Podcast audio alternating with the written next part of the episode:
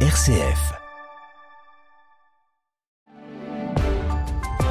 Le journal de rédaction est présenté par Jean-Baptiste Labeur. Jean-Baptiste, bonjour. Bonjour Olivier, bonjour à toutes et à tous. À Gaza, de nouvelles libérations d'otages du Hamas attendues au deuxième jour de la trêve. Le Qatar apparaît lui comme l'un des grands gagnants diplomatiques de ce conflit. Manifestation aujourd'hui contre les violences faites aux femmes un peu partout en France. On se penchera dans ce journal sur le phénomène de la soumission chimique. Et puis nous irons à Marseille où à un mois de Noël, la foire au Santon a ouvert ses portes.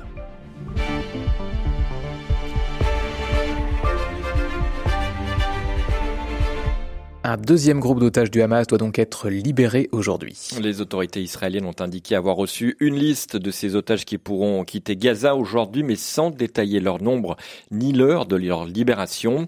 Le Qatar doit donner des précisions dans les prochaines heures. Hier, les 24 premiers otages à être relâchés sont arrivés en Israël via l'Égypte.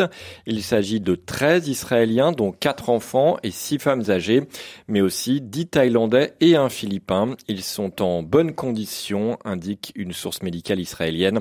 Dans l'autre sens, 39 Palestiniens détenus dans des prisons israéliennes sont rentrés chez eux. L'accord entre Israël et le mouvement islamiste prévoit de libérer 50 otages au total et 150 prisonniers palestiniens. Un accord obtenu grâce au Qatar, devenu l'indispensable négociateur dans ce conflit.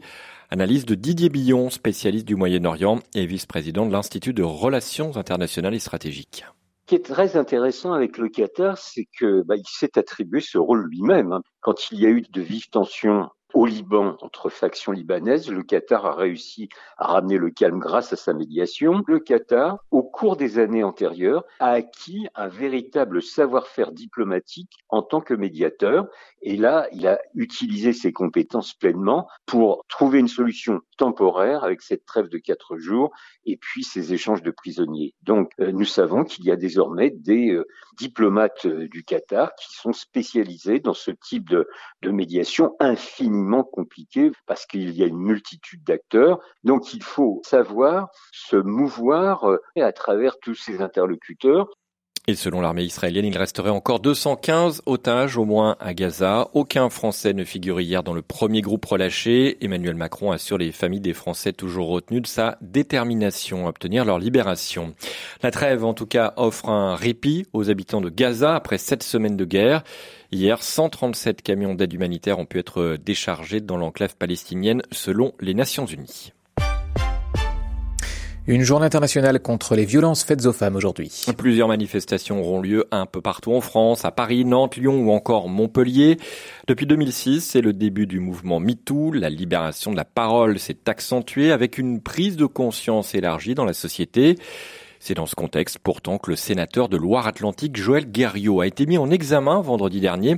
Il est soupçonné d'avoir drogué à son insu une collègue députée. Ça s'appelle la soumission chimique. 200, 727 euh, cas pardon, ont été recensés en 2021. Pour Leila Chawashi, docteur attaché au centre d'addicto-vigilance de Paris, ce chiffre est largement sous-estimé. La majorité des cas relevaient davantage des vulnérabilités chimiques. C'est le fait que la personne consomme elle-même la substance et que ça la met dans un état de fragilité qui la rend plus vulnérable à une agression. Donc là, on va dans des consommations volontaires qui ont induit, in fine, donc euh, une agression euh, pour euh, la victime.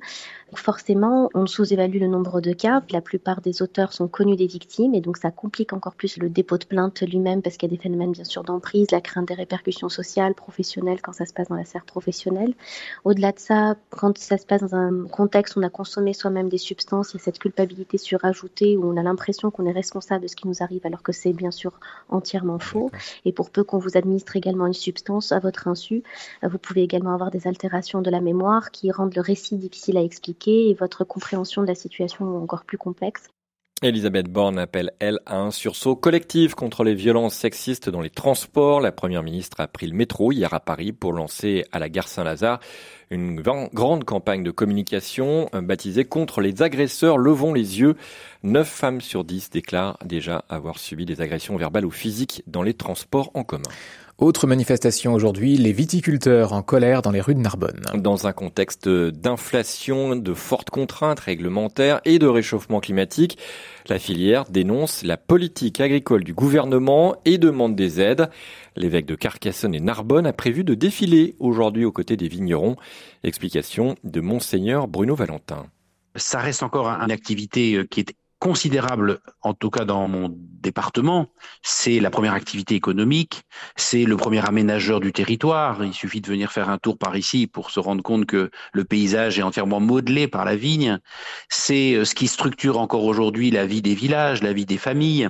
Et donc, euh, il y a une crise qui euh, touche d'abord la vie des gens, pas d'abord leur portefeuille, mais la vie des gens, avec, oui, un, un gros, gros risque social dans un département qui déjà est, selon les critères qu'on se donne, le deuxième ou le troisième département le plus pauvre de métropole. Donc les, les enjeux de détresse humaine face à cette crise sont très importants et c'est ça qui justifie mon engagement. Le Sénat a voté hier une légère augmentation des impôts des ménages les plus riches.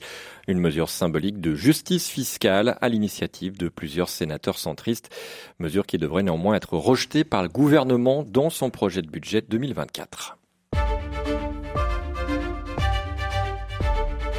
7h36 minutes sur RCF, des centaines de personnes hier dans la Drôme pour les funérailles du jeune Thomas. Cet adolescent de 16 ans poignardé le week-end dernier à Crépole lors d'une violente bagarre à la sortie d'un bal de village. Un hommage lui sera rendu aujourd'hui sur les terrains de rugby. Les gardes à vue de neuf jeunes impliqués dans ces violences doivent se terminer aujourd'hui. Le porte-parole du gouvernement, Olivier Véran, attend, je cite, des condamnations fortes. Gérald Darmanin et Bruno Le Maire en Nouvelle-Calédonie. Les deux ministres sont arrivés hier pour faire le point sur les négociations en cours sur l'avenir institutionnel du territoire. Discussion entre l'État, les loyalistes et les indépendantistes kanak. Après le rejet de l'indépendance lors du troisième référendum, désormais quatre questions clés sont posées pour un nouveau cadre. C'est ce qu'explique Alain Christnart, ancien conseiller de Lionel Jospin pour l'outre-mer et ancien négociateur des accords de Nouméa. La Nouvelle-Calédonie a déjà un statut d'autonomie très avancé, donc il s'agit de le conforter ou d'aller plus loin. Pour l'accord de Nouméa, on avait créé une citoyenneté calédonienne avec un corps électoral pour les élections provinciales, formant le Congrès qui est l'Assemblée du territoire, un corps électoral restreint. Il fallait une certaine durée de résidence. Donc maintenant, ça fait longtemps, évidemment. On ne peut pas continuer à, à, mettre des gens en dehors de, du corps électoral pour des élections locales. Et donc, euh, la question, c'est comment on ouvre ce corps électoral? La deuxième question, c'est est-ce qu'on modifie les compétences au gouvernement local? Et la troisième question, c'est l'autodétermination, qui est un droit constitutionnel, comment on le rouvre? Et puis il y a une quatrième question qui n'est pas institutionnelle, mais qui est très très lourde, c'est le sort du nickel. Si euh, une, deux ou les trois, au pire, usines de nickel euh, devaient déposer le bilan et fermer, ça serait une situation explosive aussi. En bref, dans le monde, une importante attaque de drones russes a visé ce matin Kiev, la capitale de l'Ukraine. Pour le moment, selon le maire de Kiev, il y a au moins deux morts. En Irlande, de nouvelles interpellations à Dublin hier soir après les émeutes de jeudi menées par des militants d'extrême droite en réaction à une attaque au couteau devant une école qui avait fait quatre blessés. Des émeutes qui font honte à l'Irlande, selon le Premier ministre irlandais. À un mois de Noël, à Marseille, la foire au Santon a repris sa place sur le Vieux-Port. 221e édition, soit plus de deux siècles de longévité. Jusqu'au 31 décembre, les Marseillais et les touristes peuvent venir acheter euh, ces figurines d'argile emblématiques de la crèche provençale. Mais comment être sûr qu'ils sont bien fabriqués localement? Michel Bouvier, président de l'Union des fabricants des Santons de Provence, avoue que c'est une vraie gageure. C'est extrêmement compliqué parce que, si vous voulez, à l'origine c'était facile parce que les santons qui étaient fabriqués à l'étranger étaient fabriqués en résine et pas du tout en terre cuite. Mmh.